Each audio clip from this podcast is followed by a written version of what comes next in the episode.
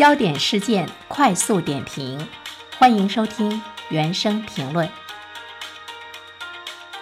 昨天呢，在澎湃新闻上看到了一篇这样的报道。谈到的是在二零二一年建立的一个反技术依赖豆瓣儿小组的生存的状况啊。说到反技术依赖的话呢，它跟我们的生活特别紧密的相关啊。我相信，包括我在内，很多的人每天呢都是呢在呃跟手机。跟这个互联网来进行抗争，尤其呢是，尤其呢是想在自己的学业和工作上取得更大成就，不愿意放弃自己的人。但是呢，他又发现呢，他对手机的依赖度呢也是很高，并且意识到了，因为对手机的依赖已经耽误了自己大量的时间。即便呢在手机上是不玩游戏啊，我们不断的看很多公号的一些文章，去了解呢刚刚发生的事情，但是你依然觉得呢，其实你是没有收获的。呃。说这个小组中呢，已经有两万余名的成员，呃，他们在拥抱技术带来便利的同时，也不同程度的遭遇着技进人退、难以集中精力、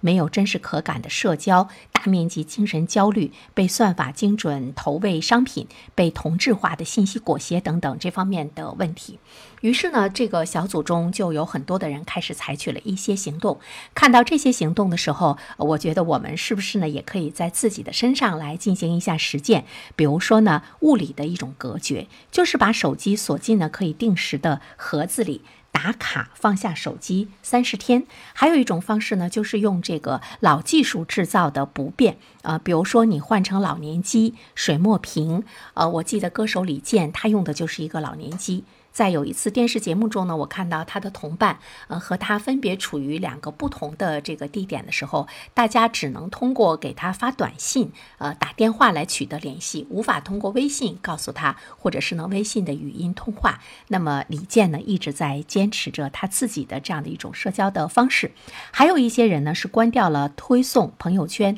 以及个性化推荐的功能。当然，还有人在苦苦的。探寻啊，自己依赖技术的原因究竟是什么？比如说，包括我在内，其实我有的时候呢也在想，我对手机呃在某种程度上的这种依赖，我为什么呢会去很依赖它？比如说，当我觉得特别烦的时候，我可能首先采取的第一方式，我是拿过手机来看一看。但是现在呢，我也在不断的强迫我自己啊，当我想要休息、想要放松的时候，我呢出去跑步啊，走进了大自然，或者是呢采取一个人。安静的独自待着的这样的呢一种状况，我们之所以这么做的话呢，就是我们已经感觉到了手机对我们人生的这个侵犯的力度呢是越来越大。因为手机嘛，它本身就是一个工具，呃，当然它给我们提供了非常方便的技术，但是它依然是工具。技术嘛，本身就应该呢回到一个工具的位置上来。那么，如何让技术回归到这个工具？恐怕对于很多人来讲呢，很难去做到，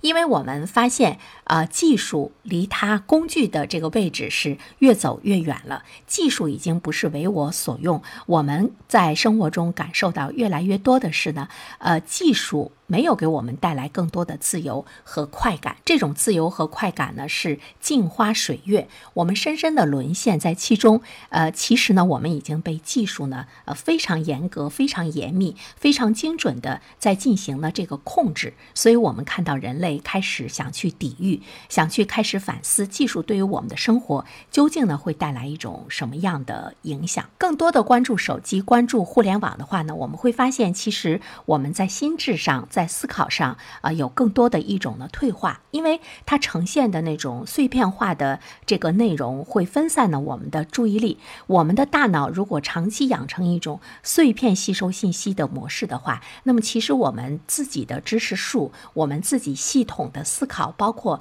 我们的独立去思考的这样的一种意识，基本上呢就是被中断了。而且你深度思考呢也变得是非常的困难。你会发现呢，你很难去完整的写。一篇文章，或者是对一个问题有非常深入的呢这个去思考，因为我们都知道，思考的前提更主要的呢是你有深入的一种阅读，碎片化的阅读已经是打断了你深入阅读的一种呢这个习惯，而且让你干任何事情的时候，其实你的脑袋里已经长出了很多很多的这个呃树杈，比如说你很可能会在一边看电视一边刷手机，你也有可能呢在一边工作，旁边呢，呃，手机里呢是放着某一个电视剧或者是电影，你总觉得呢你可以兼而有之，但其实呢你各方面的能力呢都是在不断的呃消退啊，呃，有的时候我们觉得好像我们有了三头六臂，我们各个器官各个方面都是在呃接收来自于不同方向的信息，其实呢我们什么呢也没有接受得到，所以在这样的一种。状态之中的话呢，智能手机它就成了吸收智力和注意力的黑洞。那么在这个时代，谁可以远离智能手机给我们生活带来的侵扰？那么你呢，就跟别人相比的话，已经有了足够强的竞争力。呃，当我们面临着过度连接的一种重负，因为通过手机，你可以和各个人、各个这个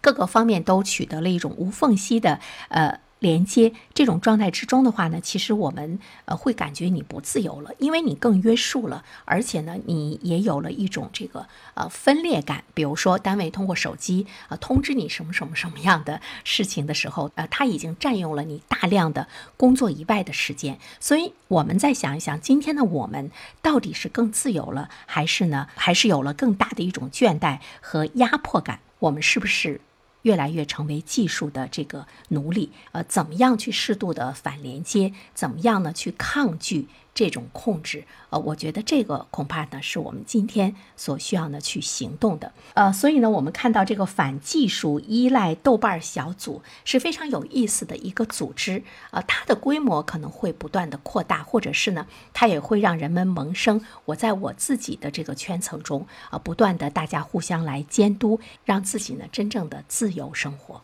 其实这就是我们人类呢不同于动物的一个最大的区别，就是我们有意识，我们有自主意识。当我们发现我们陷于一个困境中的时候呢，我们一定要去想办法去抗拒它，因为人类嘛，在不断的进步和演化的过程中，你最终呢是要解放自己。有的时候，我们的解放呢，是从一种这个制度下呢，对人身自由的一种解放，比如说奴隶制度中的一种走出；有的时候，我们的解放呢，是对我们自身的一种无形的这样的一种束缚，比如说你精神上的解放，啊，比如说你时间上的解放，比如说呃，你重塑你自己的知识体系和知识树方面的一种解放，都是呢值得我们反思的。谁先去反思，谁先走出来了这一步。我们呢就会看到它有着更多的一种竞争力，是不是呢？我们也会把它看成呢是一种这个竞争的红利啊。今天这方面的内容就和大家说到这里，也欢迎大家给我留言，我们共同来讨论这个问题。如果你喜欢原声评论的话，欢迎您订阅。明天再会。